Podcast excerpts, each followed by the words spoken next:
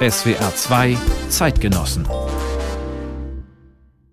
Kaum eine literarische Karriere verlief so überraschend wie diese. Als Judith Herrmann 1998 ihren ersten Erzählband Sommerhaus später veröffentlichte, interessierten sich Publikum und Kritik zunächst kaum für das Buch. Als das Debüt aber von Marcel Reich-Ranitzky im literarischen Quartett gefeiert wurde, konnte Hermanns Erstling in hohen Auflagen nachgedruckt werden. Es folgten zahlreiche Stipendien und viele Auszeichnungen, darunter der renommierte Kleistpreis. Nach diesem Erfolg veröffentlichte Judith Herrmann zwei weitere Erzählbände und einen Roman. Das Lob von Seiten des Feuilletons fiel etwas verhaltener aus, manchmal gab es auch wilde Verrisse. In diesem Jahr ist mit Daheim Judith Herrmanns neuer und durchweg positiv besprochener Roman erschienen und in gewisser Weise verbirgt der Titel ein erzählerisches Programm, das vielleicht ganz generell für den Lebensweg der Autorin steht. Geht es doch um die Frage, wie sich ein Daheim im Laufe des Lebens verändern kann. Judith Herrmann, guten Tag und herzlich willkommen. Guten Tag, Herr Otte. Frau Herrmann, Sie verbringen derzeit viel Zeit in Friesland und sind heute auch aus Wilhelmshaven zugeschaltet. Was hat eine Berlinerin denn in den ländlichen Norden verschlagen?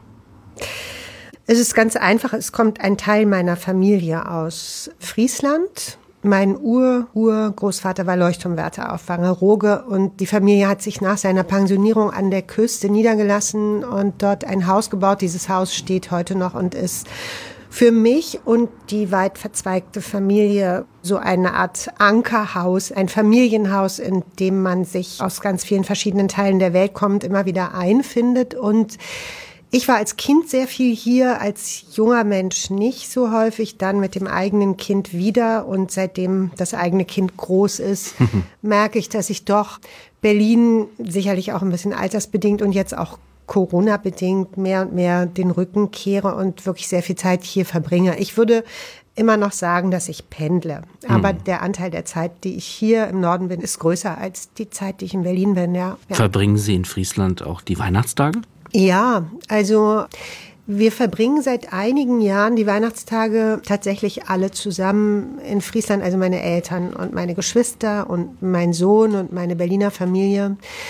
Es gab ich glaube, 45 Berliner Weihnachten. Und dann gab es sechs friesische Weihnachten oder fünf friesische Weihnachten. Und dann gab es dieses merkwürdige letzte Weihnachten, dieses für uns alle, glaube ich, denkwürdige Weihnachten, oder? Also wo sich so die ganz althergebrachten Strukturen total aufgelöst haben und ich beispielsweise meine Familie nicht gesehen habe, also nur einen ganz, ganz kleinen Kreis. Und dieses Jahr ja, gibt es eigentlich den Wunsch, dass wir uns alle wieder in Friesland sehen werden. Aber ich bin im Moment gar nicht so sicher, ob das funktionieren wird. Na, hoffen wir mal das Beste. Weihnachten hat ja. immer auch etwas zu tun mit einer gewissen Zauberei. Wenn das Christkind plötzlich die Geschenke bringt, jedenfalls ist das der alte Kinderglauben. Das Spiel mit den Illusionen ist aber auch ein wichtiges Motiv in ihrem neuen Roman Daheim. Am Anfang des Textes steht jedenfalls ein alter Zaubertrick, der die namenlose Erzählerin ein Leben lang verfolgen soll. Was ist geschehen? Das ist der Zaubertrick mit der Kiste für die zersägte Jungfrau. Also es ist diese Kiste, in die sich bezeichnenderweise tatsächlich eine Jungfrau legen soll und die wird dann in der Mitte entzwei gesägt. Die Kiste wird so auseinandergeklappt und dann wieder zusammengeklappt und die Jungfrau entsteigt unversehrt der Box. Also das ist eigentlich, glaube ich, so der Ablauf des Tricks und Buch ist es so, dass diese namenlose, sehr junge Ich-Erzählerin diesen Zauberer trifft an der Tankstelle und seinen Vorschlag, ihn zu besuchen, um den Trick auszuprobieren, um möglicherweise eine neue Assistentin für eine Reise auf einem Kreuzfahrtschiff zu werden, annimmt und besucht ihn und lässt sich zum Schein zersägen und wieder zusammensetzen. Und es geht gut, aber irgendwas geht vielleicht doch anders, als sie das in diesem Moment wahrnimmt, weil es eben tatsächlich ein bisschen so etwas wie ein Trauma ist, das dann verschüttet wird und 20, 25 Jahre später plötzlich wieder aus der Erinnerung aufsteigt und von ihr neu besehen, bedacht und befragt wird. Für mich war es am Anfang eine Kurzgeschichte. Also diese junge Frau trifft den Zauberer, macht den Trick, kommt da gut durch, könnte sich entscheiden, nach Singapur zu gehen und lässt es bleiben. Und dann gibt es einen Cut und dann ist die Geschichte zu Ende. Also es war für meine Begriffe eine gute Short Story, aber anders als bei anderen Short Stories habe ich nicht aufhören können, drüber nachzudenken. Und diese Frau hat sich nicht wieder zurückgezogen, sondern die blieb so ein bisschen hartnäckig irgendwie. Wie so dieses Gefühl, wenn man was erzählt hat und dann das eigentliche nicht erwähnt zu haben und so. Ja, ich wollte noch was sagen nach dem Ende der Geschichte und dann bin ich damit eine Weile rumgegangen und habe sie dann weitererzählt und daraus ist am Ende ein Roman geworden, ja. Und die nächste Episode, die dann erzählt wird, das Ganze wird im Rückblick betrachtet ist dann so, dass sie, wir haben es gerade eben erzählt, sie nicht auf Kreuzfahrttournee geht mit dem Zauberer. Allerdings, und das ist vielleicht auch viel besser, lernt die Erzählerin einen, ja, ich nenne ihn mal sympathisch seltsamen Kauz namens Otis kennen und sie heiratet ihn, bringt eine Tochter namens Ann auf die Welt.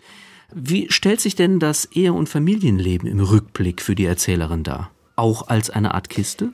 Nee, ich würde nicht sagen als eine Kiste. Es gibt irgendwie einen merkwürdigen Schnelldurchlauf, nicht, der Erinnerung. Also es gibt, im Buch sind es, glaube ich, so zweieinhalb Seiten, in denen ein bisschen mit dem Beispiel eines Tellers oder zweier oder dreier Teller, also es, es gibt dieses Paar, die Erzählerin und Otis, essen zunächst in den sehr frühen Zeiten ihrer Liebe von einem Teller, dann essen sie von zweien, dann kommt ein dritter Teller für ein Kind dazu, dann verschwindet dieser dritte Teller wieder und dann gibt's nur noch zwei und am Ende nur noch einen für Otis, weil die Erzählerin gegangen ist. Also anhand dieser Teller wird ein bisschen so diese Beziehung zusammengefasst. Das hat etwas Daumenkino-Effekt haftes. Und ich würde nicht die Kiste oder nicht die Box assoziieren. Das ist schon eine Beziehung, in der sich beide Mühe gegeben haben. Und diese Beziehung ist eben einfach vorbei. Und so wie die Dinge vorbeigehen können. Und trotzdem ist ja was geblieben. Also es gibt durchaus eine sehr starke Kommunikation zwischen beiden, zwischen der Erzählerin und Otis.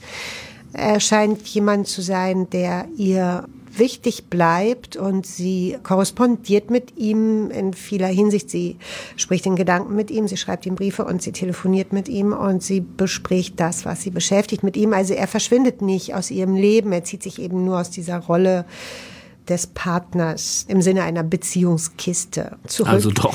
Ansonsten, ja, dann ist vielleicht doch die Kiste, ja. Mhm. Zumal es ja auch ganz interessant ist, dass Otis selbst so ein Kistenmensch ist. Er ist ja, so könnte man mhm. sagen, eine Art Messi. Er sammelt alles, hebt alles in irgendwelchen Kisten auf und weiß ganz genau, wo was ist. Ist sie nicht auch, also sie, die Erzählerin, nicht letzten Endes auch froh, diesem Wahnsinn entkommen zu sein?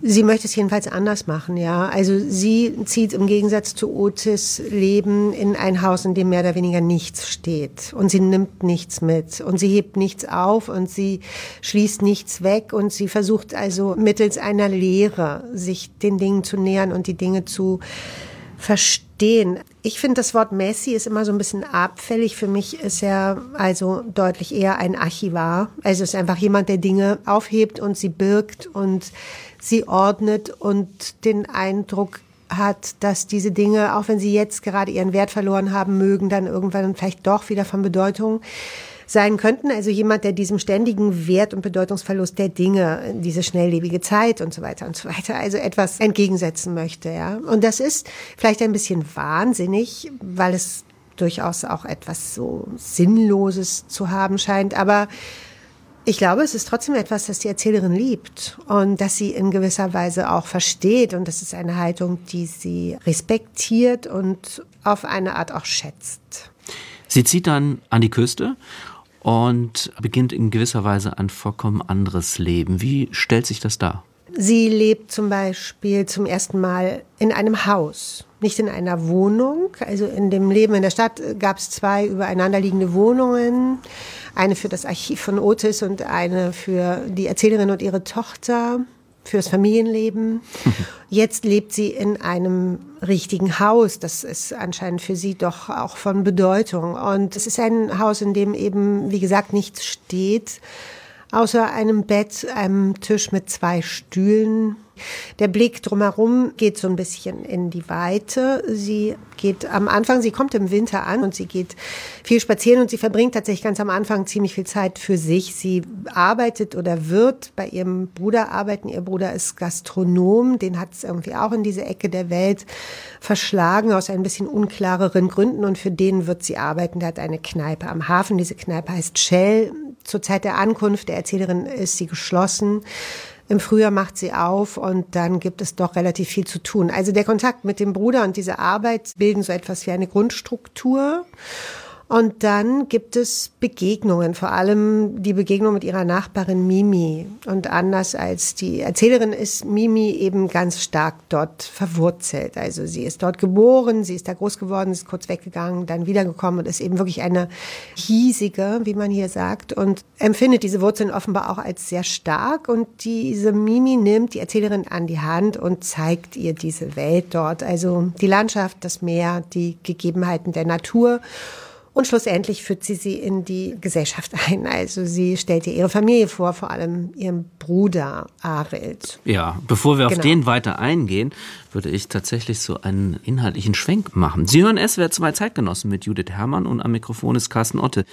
Sie haben es gerade erzählt, die Sehnsucht nach Glück, die Trennung als Möglichkeit auch neuer Erfahrungen, das sind Grundthemen, die sich durch viele, würde ich sagen, auch schon die frühen Judith Herrmann Texte zieht.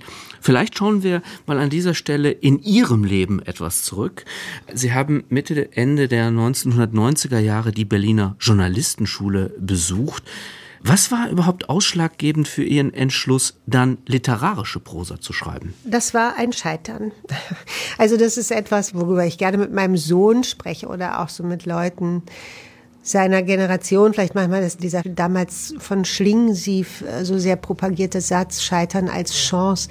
Also ich war an der Berliner Journalistenschule und ich wollte eine Reporterin werden. In dieser Schule arbeitete man sich durch alle Genres und alle Gattungen des Journalismus. Man machte Radio, Fernsehen, Zeitung, Boulevard, Politik, Wissenschaft und Sport und so. Habe ich alles gemacht, hat mich aber alles nicht besonders interessiert. Was ich vor allem machen wollte, war Reportage. Und wir wurden damals unterrichtet von Alexander Osang, den wir alle, wir waren zehn Schüler oder Studierende, den wir alle sehr verehrten.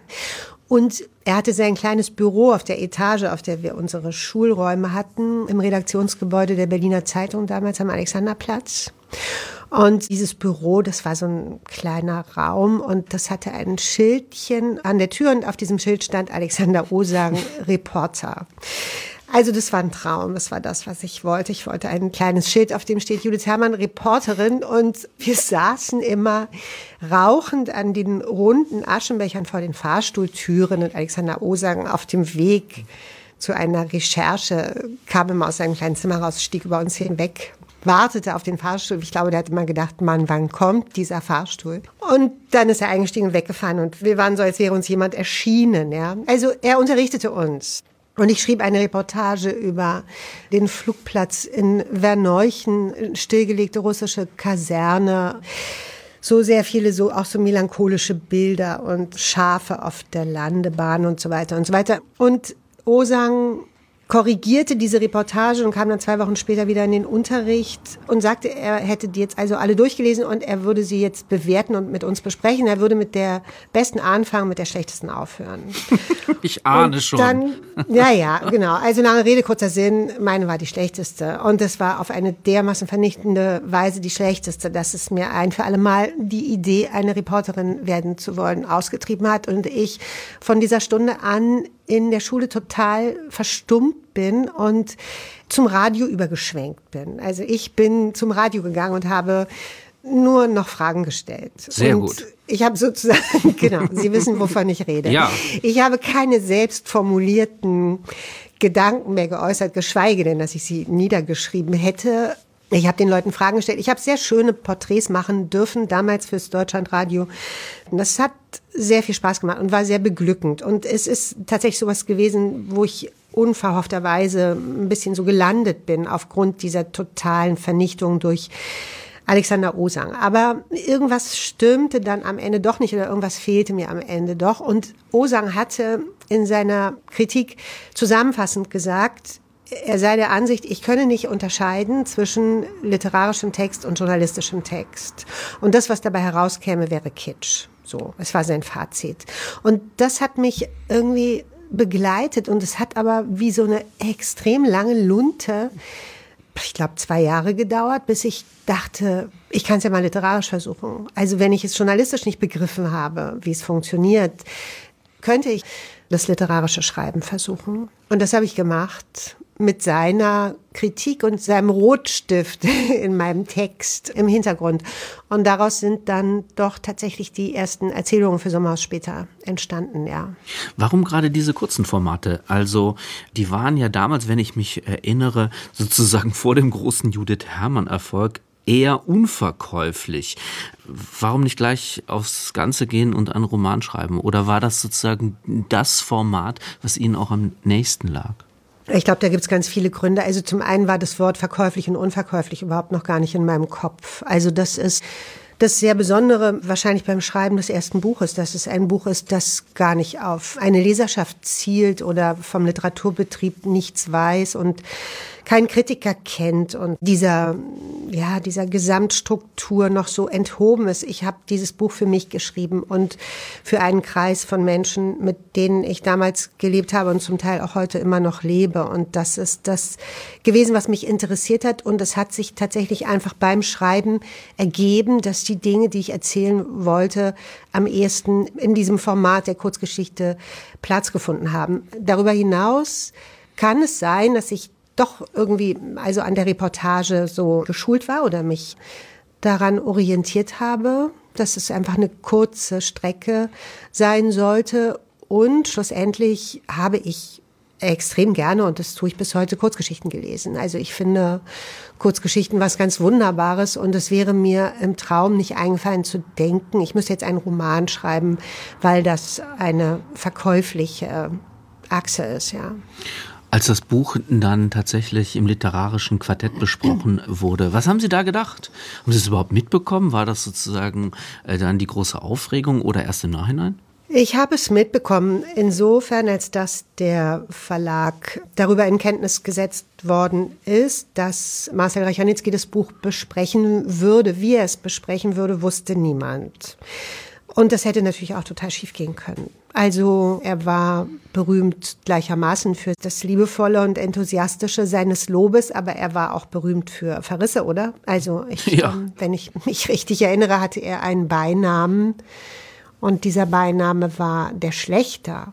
Also das hat mich damals ziemlich beunruhigt, muss ich sagen. Und ich war in Frankfurt, als diese Sendung lief und der Verlag schlug mir vor, dass wir das zusammen ansehen. Und das habe ich abgelehnt. Ich wollte es nicht sehen. Und ich bin mit den Verlagsleuten in eine Pizzeria gegangen. Daran kann ich mich erinnern. Ich kann mich an diese Pizzeria erinnern und ich kann mich an meine Pizza erinnern, die in dem Moment kam, in dem der Anruf, es gab natürlich damals kein Internet, Handy. Also irgendjemand war abgestellt worden. Irgendjemand saß im Büro, guckte diese Sendung und war dann dazu aufgefordert, in der Pizzeria anzurufen und Bescheid zu sagen, wie es gelaufen ist. Und tat das. Und das wurde dann verkündet in dem Moment, in dem meine Pizza kam. Und ich kann mich daran erinnern, dass ich sie dann nicht mehr essen wollte. Also ziemlich kindlich eigentlich, würde ich sagen, in der Reaktion. Mir verschlug es den Appetit aus totaler Überforderung und irgendwie ein bisschen Angst auch. Ich glaube, ich hatte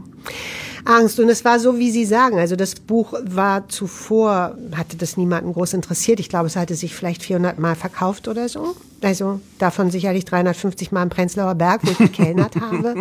Und das war es gewesen. Und dann äh, kam diese Besprechung im Quartett und das bedeutete zu dieser Zeit damals einen sehr großen Hype auf dieses Buch. Und das wusste ich irgendwie. Und das hat mich ein bisschen umgehauen. Und hat dazu geführt, dass ich diese Sendung bis heute nicht gesehen habe. Tatsache ist, die Sendung hat dafür gesorgt, dass mehr als 250.000 Exemplare verkauft worden sind. Ich weiß nicht genau, welche Zahl jetzt heute amtlich ist, aber es gab auf jeden Fall Übersetzungen in mehr als 15 Sprachen. Haben Sie irgendwann den Überblick verloren, wo auf der Welt Ihre Bücher gelesen werden? Nee, es ist mir schon kostbar und ich bin dankbar und froh darüber und staune darüber, dass diese Bücher in Korea gelesen werden, ja. Also ja, in, äh, in China und in völlig total anderen Lebenswelten auch und in so von mir so weit entfernten Ländern der Welt. Das ist schon etwas ganz Schönes. Also ich versuche den Überblick zu behalten, weil ich es wertschätzen möchte, obwohl es natürlich in mancher Hinsicht irgendwie schwer zu begreifen ist oder so. Ja? Ich kann es manchmal nicht richtig begreifen, abgesehen davon, dass die einzige Fremdsprache, die ich spreche, Englisch ist. Und es ist auch immer ein bisschen was von einem Blindflug hat so eine Übersetzung zu genehmigen, weil man natürlich selber weiß, wie wichtig jedes einzelne Wort ist und sich nicht ganz klar darüber ist, ob das alles auch so verständlich geschrieben ist. Und gibt Übersetzer, mit denen man zusammenarbeitet und dann merkt man das, dass es eine Menge Missverständnisse, mögliche Missverständnisse geben kann im Text. Und es gibt eine Menge Übersetzungen, die einfach so geschehen, ohne dass man miteinander kommuniziert. Und dann denke ich manchmal, wer weiß, was da vielleicht schiefgegangen ist. Und vielleicht ist es auch ganz gut, dass man nicht alles weiß. Wie Auf hat, jeden Fall. hat denn dieser Erfolg Ihr Leben verändert? Ich glaube, ich bin bedauerlicherweise immer schon ein bisschen so abergläubisch gewesen oder ich habe es nicht so leicht mit dem einfachen Glück oder so mit so einer bestimmten selbstverständlichen Annahme von Dingen, die gut sind oder die irgendwie so laufen könnten. Oder als es diesen Erfolg gab, habe ich an meine Großmutter gedacht, die da leider nicht mehr lebte und die mich allerdings mit ihrem Aberglauben manches Mal auch ein bisschen tyrannisiert hat. Also jedenfalls hat sie mich sehr geprägt und sie hat das litaneihaft mir so vorgebetet, dass ich den Tag nicht vor dem Abend loben soll und dass wer am Morgen singt, den holt abends die Katze und so. Also ich hatte das Gefühl, dieser Erfolg hat seinen Preis und das hat dazu geführt, dass ich mich relativ angespannt habe. Es hat mich nicht so beglückt, wie es mich vielleicht hätte beglücken können, sondern es hat mich sehr vorsichtig gemacht und es hat ein bisschen zu so einem gewissen Rückzug geführt und zu so einem etwas verhaltenen Ton gegenüber den Dingen, die ich danach so angefangen habe. Manchmal finde ich das ein bisschen schade, dass ich da so wenig frei war. Aber ähm, sind Sie jetzt viel freier? Ja, das bringt das Älterwerden mit sich. Also das ist irgendwie natürlich, ja klar. Es wird einem dann irgendwann alles ein bisschen klarer und dann hat man einen Abstand und dann dreht sich natürlich diese Medaille auch um. Also wie Sie anfangs sagten, es gab diese sehr, sehr guten Kritiken für Sommerhaus später und vier Bücher danach gab es ziemlich krasse Verrisse für den Roman Aller Liebe Anfang und dann hatte ich irgendwann das Gefühl, so jetzt ist auch plus minus null hergestellt. Jetzt bin ich irgendwie freigesprochen dann und kann ab jetzt machen, was ich möchte. Das ist so eine Melange aus den Erfahrungen und auch aus der gewissen erschöpfungsbedingten Gelassenheit, ja, die das Älterwerden mit sich bringt. Also man wird gelassener, aber man wird natürlich auch gelassener, weil man einfach müder ist und weil man sich lange nicht mehr über so viele Dinge aufregen kann und so und weil man sich auch selber nicht mehr so wichtig nimmt. Das ist durchaus eine sehr erfreuliche Wirkung dieses Älterwerdens. Man tritt so an den Rand und macht sich ein bisschen locker. Wahrscheinlich ist, ist das auch richtig. Wenn man so erfolgreich ist, wie Sie das sind und so viele Rezensionen bei jedem Buch hat, dann fällt es natürlich auf, wenn dann so manche Besprechungen ganz besonders wüst sind. Sie haben sie selbst angesprochen und Sie haben gesagt, der Erfolg hatte seinen Preis. Es gab ja unglaublich viele, sagen wir mal so Labels oder Schubladen, in die Sie da gesteckt worden sind im Laufe der Zeit. Es gab irgendwann das Schlagwort vom literarischen Fräuleinwunder zum Beispiel. Abgesehen davon, dass das lächerlich ist, was haben Sie damals gedacht, als Sie das lasen? Erstaunlicherweise habe ich nichts gedacht. Ich habe irgendwie gar nichts gedacht. Ich glaube, ich glaube, ich hatte mich irgendwie offenbar äh, so runtergedimmt. Ich war etwas weggetaucht, ja. Es gibt eine kleine Sequenz in dem Daheimbuch, in dem es von der Erzählerin heißt, die könne sich in jedweder Situation so in sich selbst zurückziehen, zu einer Schnecke machen, die so in ihr Haus geht. Und das kann ich auch ganz gut und ich kann es mm, oder konnte es manchmal in Situationen, die schwierig waren und das müssen dann gar nicht unbedingt per se nur negative Situationen sein. Es können auch positive Situationen sein. Also es gibt so eine Grundüberforderung, ja, von etwas, was irgendwie leicht so anormal potenziert ist. Und ich glaube, so habe ich das damals empfunden. Und dann kamen diese komischen Kategorien darauf, dann kam dieses Fräulein Wunder und ich muss sagen, ich habe es einfach überhört. Aber was mich heute daran so erstaunt, dass diese Tatsache, dass das vor 25 Jahren offenbar total drin gewesen ist, sowas zu sagen, während wenn das heute gesagt werden würde mhm. über Bücher junger Frauen zwischen 20 und 30, würde es vermutlich fast auf die Titelseiten gelangen. Also es wäre jedenfalls nicht mehr möglich. Oder? Es ist, es nicht, ist mehr, nicht möglich. mehr, möglich. Tatsache ist genau. natürlich auch, dass durch solche Labels und natürlich auch durch ihren Erfolg zahlreiche Autorinnen mit Erzählbänden dann in der Folgezeit debütieren konnten. Also das Ganze hat auch wieder zwei Seiten. Sie waren in gewisser Weise, so könnte man sagen, eine Art Türöffner. Und welche Autorin, welcher Autor kann das schon von sich behaupten? Haben Sie damals die Bücher Ihrer Kolleginnen gelesen, mit denen Sie dann nicht zuletzt von den Verlagen in eine Schublade gesteckt worden sind? Ja, habe ich. Und? Ich hatte sie schon vorher gelesen, also bevor ich selber mit Sommerhaus später debütiert bin. Also Julia Frank beispielsweise ist vor mir erschienen und ich habe sie toll gefunden und ich habe sie gelesen. Und ich habe Karen Duwe gelesen und äh, Jenny Appenbeck gelesen und Zoe Jenny gelesen. Ich glaube, das sind die Autorinnen, die damals so mit alle in dieses Raster gefallen sind. Genau, ja. Ich habe die gelesen und ich habe die sehr gerne gelesen. Und ich glaube auch, ich habe sie gelesen, weil ich damals wirklich noch einfach schlicht eine Leserin war. Und das wird ein bisschen bisschen ausgetrieben. Also wenn man anfängt zu schreiben und auch vielleicht so eine bestimmte Position so einnimmt innerhalb dieses gewissen Zirkels oder so, dann verändert sich das Lesen. Also es wird alles empfindlicher und heikler.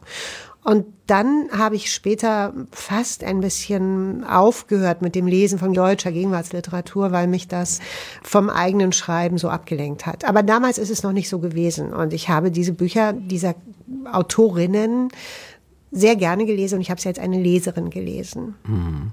Ihr zweiter Erzählband hieß Nichts als Gespenster und interessanterweise spielen die Geschichte in dem Band überall auf der Welt, jedenfalls in Venedig und in Island, wenn ich mich richtig erinnere. War das eine bewusste Entscheidung, um möglicherweise nicht als, sagen wir mal, Berlin-Literatin abgestempelt zu werden?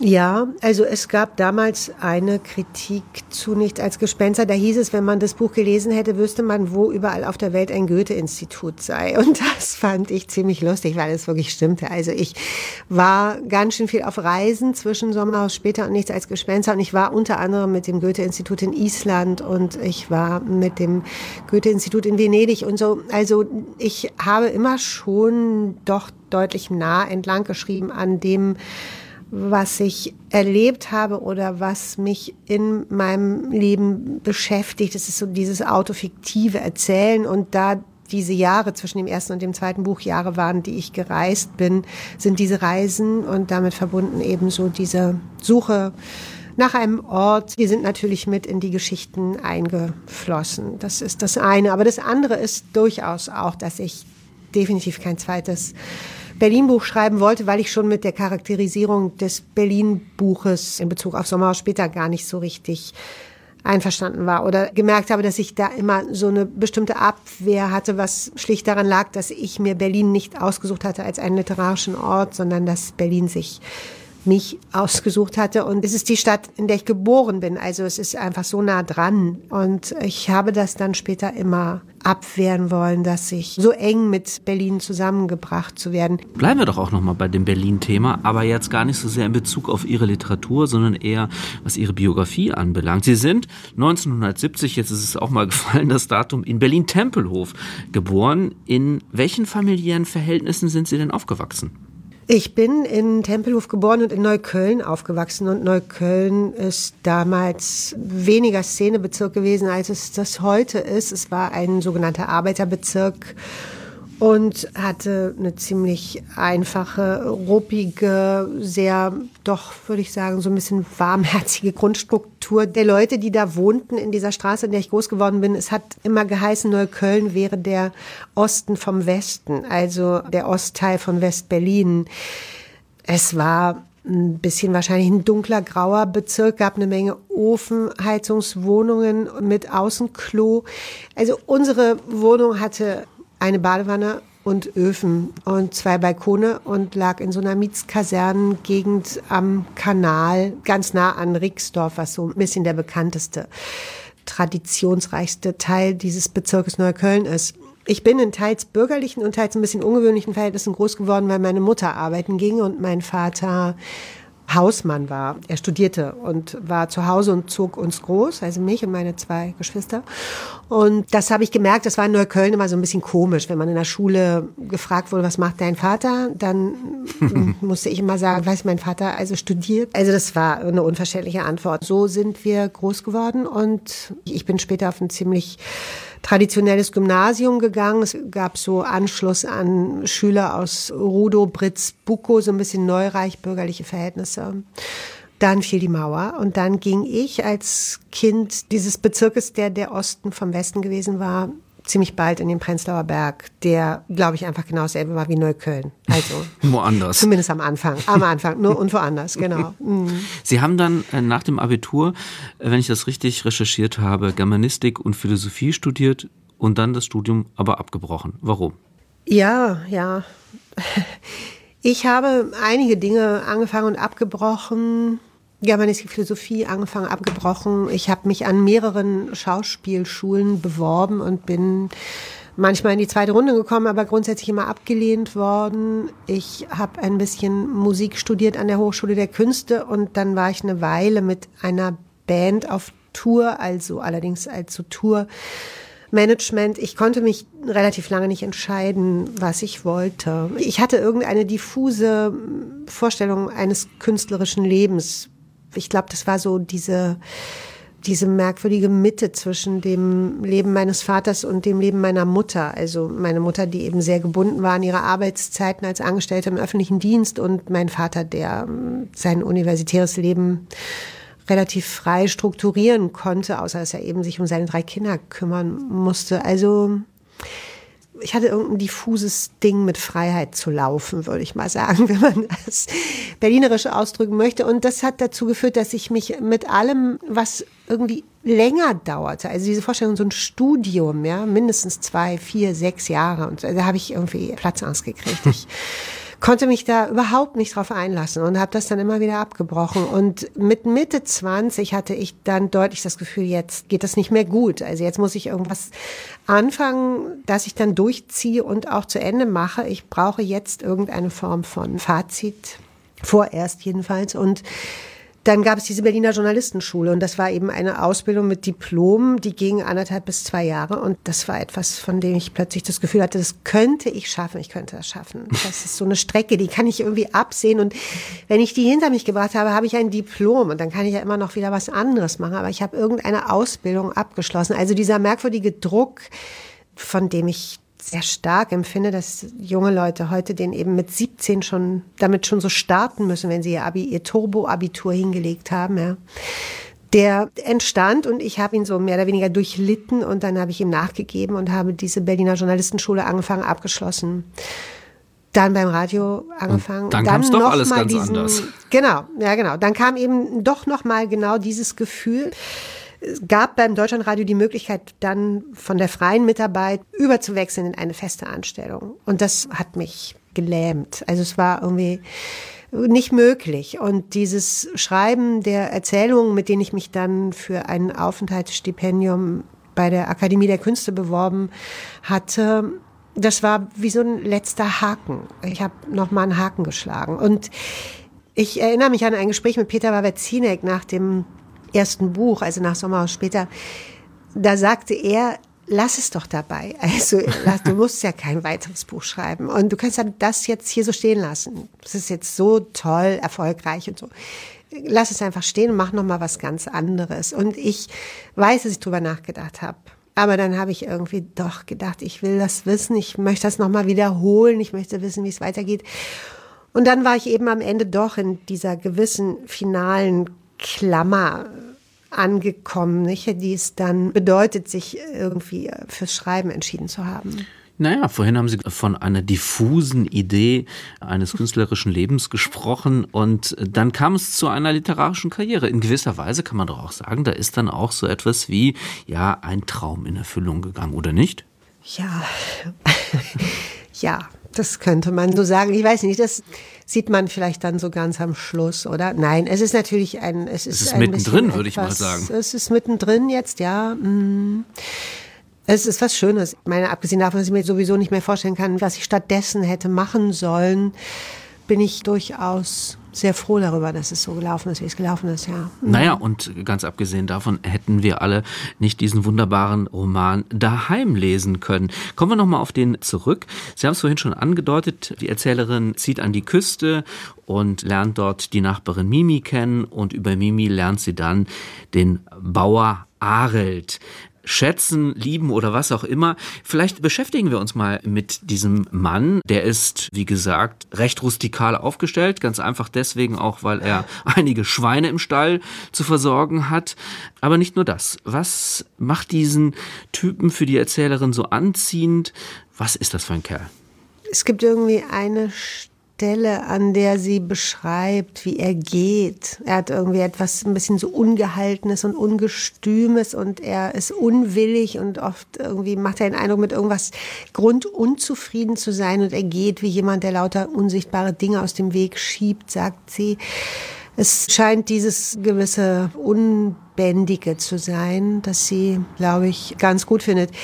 Dann ist er ein bisschen wortkarg. Kann sein, dass das was ist, was Frauen grundsätzlich anziehen finden. Also weil man da natürlich auch eine Menge hineininterpretieren kann. Und wenn sich diese Wortkargheit dann mit so einer gewissen möglichen, äh, sei es auch nur möglichen Sensibilität zu paaren scheint, dann ist das irgendwie oftmals ganz schön, ja. Und diese ganzen Leute in dem Buch, also sowohl seine Arits Schwester Mimi als eben auch Arit, sind ein bisschen doch autonomer vielleicht als andere Leute, sind irgendwie so monolithische Leute, also Leute, die offenbar irgendwie jeder für sich so durchs Leben gehen. Da ist jetzt nicht viel von Freundschaft mit anderen die Rede oder so, ja. Und auch zwischen Mimi und der Erzählerin entsteht durchaus etwas Freundschaftliches, aber es gibt auch immer irgendwas, was zurückgehalten wird. Und jeder macht so seins und jeder ist, einmal sagt es die Erzählerin, glaube ich, auch zu sich selbst, für sich auf einem anderen Planeten. Also sie sind alle total voneinander getrennt. Aber während dieser Begegnung entsteht trotzdem etwas, sei es auch nur zufällig. Es entstehen so ganz kleine Berührungen, so Funken von was. Aufgrund dieser Berührung gibt es plötzlich so eine erhöhte Aufmerksamkeit für den anderen, so ein Staunen darüber, dass das möglich ist, dass man sich so fremd sein kann und trotzdem zusammen an einem Frühstückstisch sitzen kann und Tee trinken kann, dass es also doch im Sinne des Wortes Berührungspunkte gibt. Das ist irgendwie traurig und beglückend zugleich und diese Erzählerin lässt sich davon irgendwie so mitziehen, ja. Das langsame Annähern der beiden, überhaupt das ganze Buch, ist bei aller Melancholie, die Sie ja auch schon erwähnt haben, für mich auch erstaunlich komisch. Also ich habe da eine ganz besondere Lieblingsstelle. Und zwar heißt es da, er hatte eine Taschenlampe, Arlt ist gemeint, dabei und einen Vorschlaghammer. Ich fand ihn unwiderstehlich. Ist daheim Ihr bislang humorvollstes Buch? Was meinen Sie? Ich glaube schon, ja. ja. Ich glaube tatsächlich schon. Ich habe mich selber gefreut beim Schreiben über viele Stellen und ich denke manchmal, dass ich irgendwie eigentlich ein und dasselbe Personal habe, ja. Also ich habe kein großes Repertoire an Figuren. Diese Ich-Erzählerin ist eine Wiedergängerin. Die gab es schon. Das ist Alice aus dem Band Alice und das ist die Stella aus Aller Liebe Anfang und es ist auf jeden Fall Sonja in Sommerhaus später und so weiter und so weiter. Also die, es ist immer eine und dieselbe Frauenfigur. Das ist natürlich ein bisschen, hat die was von mir, aber sie ist viel mehr eine Wunschvorstellung meiner Person, als dass sie wirklich ein Spiegel meiner selbst ist. Also es ist dieselbe und auch das sie umgebende Personal, so Otis könnte man wiederfinden in Sommerhaus später oder auch in Allerliebe Anfang. Das ist irgendwie alles ähnlich. Aber in diesem Buch daheim sind fand ich dann am Ende plötzlich nochmal ganz andere Leute dazugekommen. Eine Figur wie Mimi hatte ich noch nicht und so jemanden wie Arald hatte ich auch noch nicht. Und das ist sicherlich so gewesen, dass aufgrund dieser Lebensverhältnisse die Schweine und dieses ländliche Leben und der Widerspruch einer Mimi ist Künstlerin, also dieses künstlerische Leben dann verbunden mit dieser ländlichen Struktur auch die Dinge, die die Leute so sagen können oder so. Ja, die Vorlage dafür ist sicherlich dieses friesische Leben hier und ich würde überhaupt gar nicht sagen, dass das alles albern ist hier, überhaupt nicht. Aber es gibt durchaus Momente, die von einer ganz eigenen Komik sind, so was Trockenes, Lakonisches und das war mir ein Bedürfnis, etwas davon mit in den Text zu bekommen und ich fand es selber durchaus erheiternd. Diese Stelle, die Sie zitiert haben, da stehen die beide vor der Falle, die Arild äh, der Erzählerin aufgestellt hat, genau, weil sie ein Tier in ihrem Haus hat und er stellt ihr eine Lebendfalle auf, geht er nochmal weg, die Falle klappt zu, irgendwas ist drin und sie holt ihn und er kommt sofort zurück und sie sagt da, er sei, also er hat die Taschenlampe und den Vorschlaghammer, genau. Und er ist ein Jäger, der ein Tier gefangen hat. Also offenbar gibt es eine ganz platte und ziemlich banale Neigung für so etwas gewisserweise Archaisches oder so, ja. Also die ganz ursprüngliche Sache. Ich meine, es ist einfach nur ein alberner Typ, der diese Lebendfalle da aufgestellt hat. Was soll das? Aber es ist das, was sie sieht. Sie sieht den Jäger, der das Tier gefangen hat. Und das hat etwas mit so grundelementaren Kreisläufen zu tun, die da offenbar angesprochen werden. Und das ist ein bisschen lustig, aber darunter ist es natürlich irgendwie vielleicht auch einfach wahr.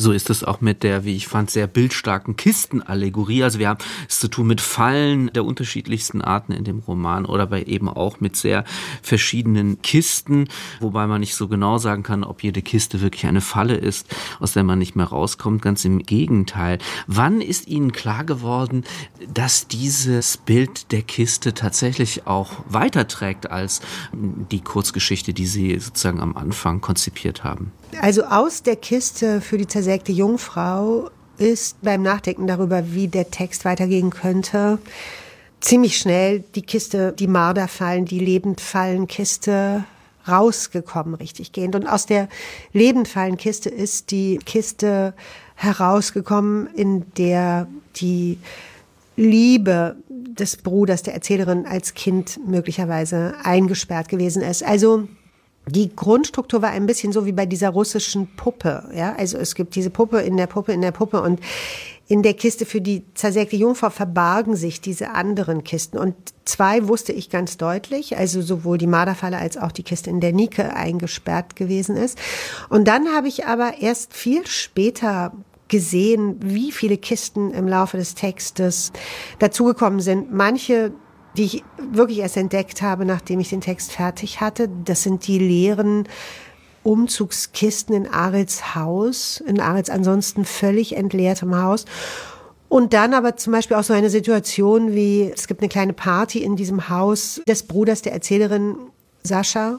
Und auf dieser Party gibt es den Gast Nike. Das ist diese junge Frau, in die Sascha unsterblich verliebt ist. Und diese Nike macht ihre Tasche auf und holt aus dieser Tasche eine kleine Mundharmonikaschachtel Kiste heraus und in dieser Kiste ist, das wird nicht weiter erläutert, sie zeigt es einmal vor, klappt die Kiste wieder zu, tut sie weg, das Skelett eines Frosches. Und das sind so Kisten gewesen, die hatte der Text. Also das ist eine Kiste gewesen, von der wusste ich tatsächlich zuvor nicht das Geringste, sondern ich ging dann mit dieser Nike-Figur so durch diese Partyszene durch und dann holte sie diese Kiste raus. Es klingt jetzt so esoterisch, aber es ist etwas daran. Also der Text bringt Dinge mit sich, von denen man am Anfang nichts weiß. Und er schlägt an so Kreuzungen manchmal sehr entschieden den Weg ein. Er geht dann nach links, obwohl man selber dachte, man hätte hier nach rechts gehen wollen, aber der Text weiß es. Also der Text ist eine Wünschelroute und ich muss also konzentriert sein, dass ich diese Schwingung, die er hat und die er mir vermitteln möchte, mitbekomme. Kann man auch noch einen Schritt weitergehen und sagen, dass die Literatur selbst so etwas ist wie eine große Zauberkiste, die Erinnerungen erst auseinander nimmt, um dann wieder vielleicht etwas Neues entstehen zu lassen? Das ist ein schönes Bild, ja. Ich finde, das kann man durchaus so sagen. Und im Grunde ist es ja auch so mit den Büchern, oder? Also aus jedem Buch, das ich lese, entsteht dann eine Wurzel für ein neues Buch oder ein Verweis. Also jedes Buch bringt äh, manchmal sehr deutlich und dezidiert einen Verweis mit auf ein weiteres Buch manchmal. Es ist auch irgendwie so ein unbewusster Prozess, zu welchem Buch greife ich, wenn ich dieses Buch gelesen habe. Aber aus jedem Buch taucht ein neues Buch auf.